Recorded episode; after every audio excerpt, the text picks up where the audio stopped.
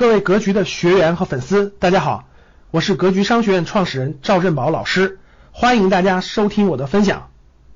这两天呢，市场来了个巨幅震荡，是吧？巨幅回调，特别是昨天股市来了个大幅下跌，所以很多人都很紧张了，是吧？呃，这个各种各种这个就开始问问题了，所以我回答大家几个问题啊。第一个问题是，很多学员就问了。说老师，这个牛市是不是结束了？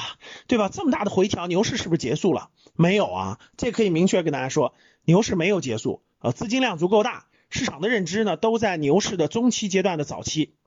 那第二个问题，说老师，这个这些巨幅震荡，这这这是到底是好事还是坏事是吧？是是是正常的还是不正常的？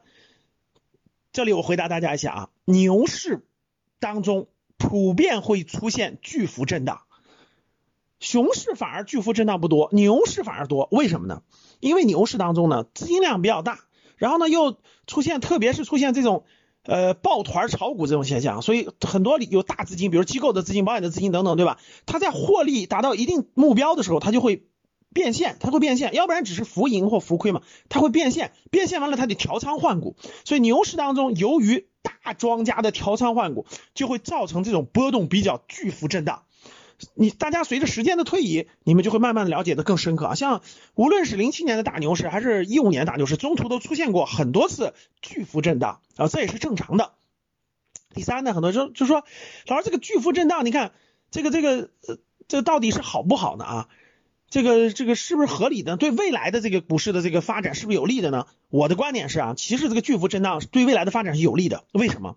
因为前期啊，这个这个二零二零年，特别是到今年。开年对吧？抱团炒股的现象特别明显，所以机构的钱呢都集中去炒那些白酒啊、新能源车呀这种炒的已经巨高巨高无比的啊。如果这个这个你你不不不加以一定的这种调节，市场不加一定的这个观念的变化，它炒的再高对吧？已经一百多倍市盈率了，它烧的两百倍、三百倍，那崩盘的时候，各位那损失的是整个。基民就基金出资人的钱和整个市场将会陷入类似于二零一五年千股跌停那种境地，所以国家资本市场就会都有可能出现巨大的整个社会的金融危机。所以这次调整其实某种意义上也是监管层包括央行对市场现在一种抱团炒股的现象的一种可以说是点拨，或者叫打压，或者叫是提醒，或者叫这种出出重拳去调整。所以各位这次。